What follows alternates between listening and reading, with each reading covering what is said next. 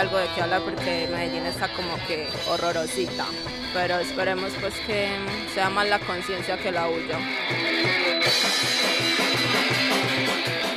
El punk arribó en los 80 a una ciudad abarrotada de desplazados de la violencia y con una industria en decadencia.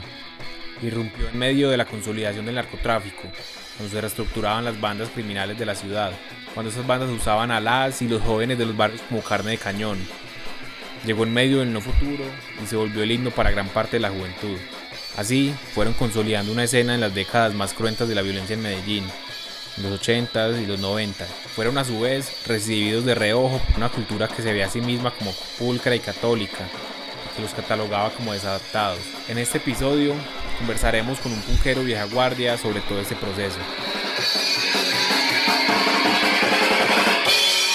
¡Odio a mi patria!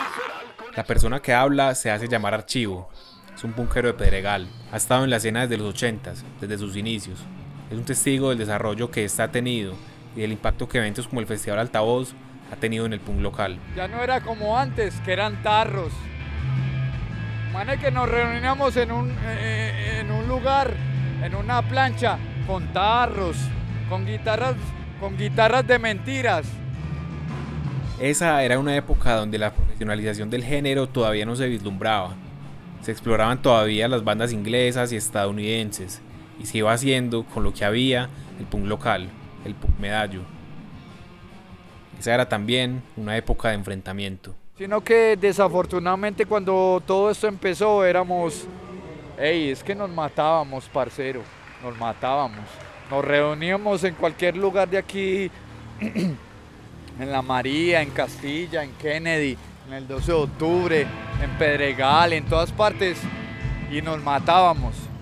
Nos boleábamos con cuchillos, con todo lo que sea, hasta que llegó un momento que todos nos pusimos a pensar de que el rock aquí en Medellín y el metal y el punk empezamos a respetar que todos teníamos que tener un espacio. La consolidación del medallo como una escena de ciudad, ya no tan dispersa en parches barriales, influyó en que se tejieran relaciones más solidarias entre los seguidores de varios géneros musicales. Con el pasar de los años, fueron apareciendo espacios como el altavoz, que siguieron ayudando a forjar esta convivencia. Ya nuestro... nos, volvimos una cultura, porque ¿para qué nos íbamos a sacrificar y a golpearnos sabiendo que podíamos unirnos?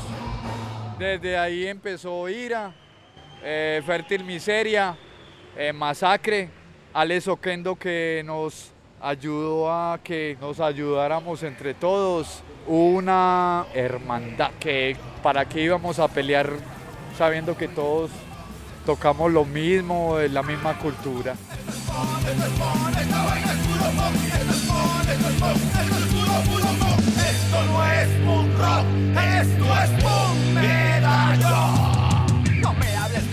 Este episodio fue realizado por Laura Almanza, Juan José Díez, Miguel Rojas, Simón Murillo y Valeria Suárez. La banda sonora de este podcast está compuesta por las canciones Punk Visceral de Los Prostáticos y Esto es Punk de Futuro Simple.